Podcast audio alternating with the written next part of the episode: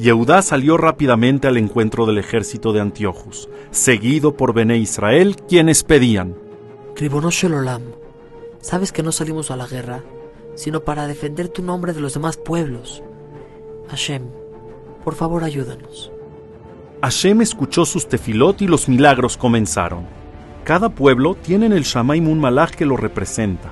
Hashem le ordenó a cada uno que se encargara de matar al rey de ese pueblo. Entonces, cada flecha que lanzaron fue rebotada hacia ellos mismos, haciendo que en un instante no quedara un solo rey. Yehudá se encontraba rodeado de puros hombres fuertes, quien intentaban atacarlo. Pero Yehudá lanzó un golpe que derribó a uno de ellos. Los demás corrieron para escapar, pero Yehudá no lo permitió. Todos cayeron ante él. En el transcurso de la guerra, Yehudá alcanzó a ver un elefante especial. Ese elefante tiene una armadura que ningún otro. Ese debe ser el elefante del mismísimo Antiochus. ¿Quién de ustedes es el más fuerte? Elazar, su hermano, se puso frente a él. ¿Qué necesitas, hermano? ¿Ves ese elefante? Sí, ese. Ve y mátalo. Elazar no esperó. De inmediato corrió directo hacia el elefante, quitando a todo aquel que se pusiera en su camino. Y una vez estando frente a él, clavó su espada en la panza del elefante, matándolo al instante, pero lamentablemente, este elefante cayó sobre Elazar. No todos habían ido a la guerra los niños aún seguían estudiando con sus maestros. Yeladim, sé que quieren ayudar en la guerra, pero nuestra misión ahora es estudiar Torah. De este modo, ayudaremos mucho, mucho más al éxito de nuestros hermanos. ¡Ay, aquí vienen! ¡Son los Yevanim! ¡Ja! ¡Los tenemos! Grupito de niños que estudian Torah. Detrás de los guardias entró Manielus. Queridos niños, ¿por qué no se apiadan de ustedes mismos? Únanse a nosotros y dejen su Torah. De lo contrario, ya saben lo que puede pasar. Tú no te acercarás a estos niños Kedoshim que estudian Torah. Tú no nos vas a decir lo que hacer, Yehudi débil. ¿Acaso no ves que somos más que ustedes? Manielu sacó su espada para atacar al maestro junto con sus alumnos, pero en eso, la espada en vez de ir hacia adelante, se fue hacia sí mismo. Otro milagro de Hashem. Los guardias rápidamente salieron de la cueva escapando a causa del miedo. Los niños se habían salvado. En ese momento, Antiochus volvía de otra guerra desde Parás, la cual había perdido y ahora llegaba a Israel con pena y vergüenza. Antiochus, milagros les ocurren a los Yehudim, cosas inexplicables.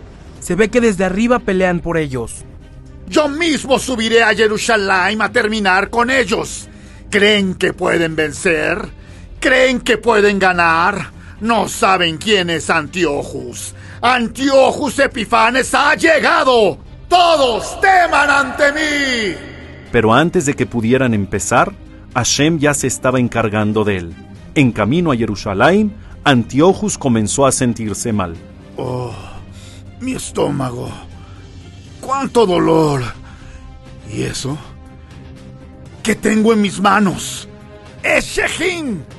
Cualquier niño pequeño sabía que la persona que le salía Shehin era porque Hashem quería algo de él. Pero Antiochus no quiso entender. Esto no me frenará. Yo destruiré Jerusalén. Acabaré con los Yodim. Yo, yo soy el rey y nadie ni nada puede detenerme. Apenas terminó de hablar y el elefante en el que estaba montado comenzó a sacudirse. Todos los guardias que estaban sobre él y Antiochus cayeron al suelo. ¡Ah! ¡Mis huesos! ¡No siento nada! Antiochus, que era una persona gorda, se encontraba herido en el suelo. Los bichos comenzaron a subirse en él, y los dolores que sentía eran como espadas clavándose en su cuerpo. Pronto, un olor comenzó a salir de él, un olor insoportable. ¡Guardias! ¡Ayúdenme! ¿A dónde creen que van? ¿Con ese olor? Ni siquiera podemos acercarnos. Yo me voy de aquí. Yo tampoco aguanto. Vamos, salgamos de aquí. ¡Alto! ¡No me dejen! ¡Auxilio! Solo en ese momento, Antiochus empezó a decir, Está bien, lo reconozco. El Dios de los Yodim es verdadero. Él hace caer a los malvados y yo caí ante él. Hice sufrir a su pueblo y me arrepiento de todo. Si Hashem me cura, prometo que llenaré Jerusalén de oro y plata. Haré felices a todos los Yodim y compensaré a todos por mis acciones. Antiochus pensó que con estas palabras se había salvado.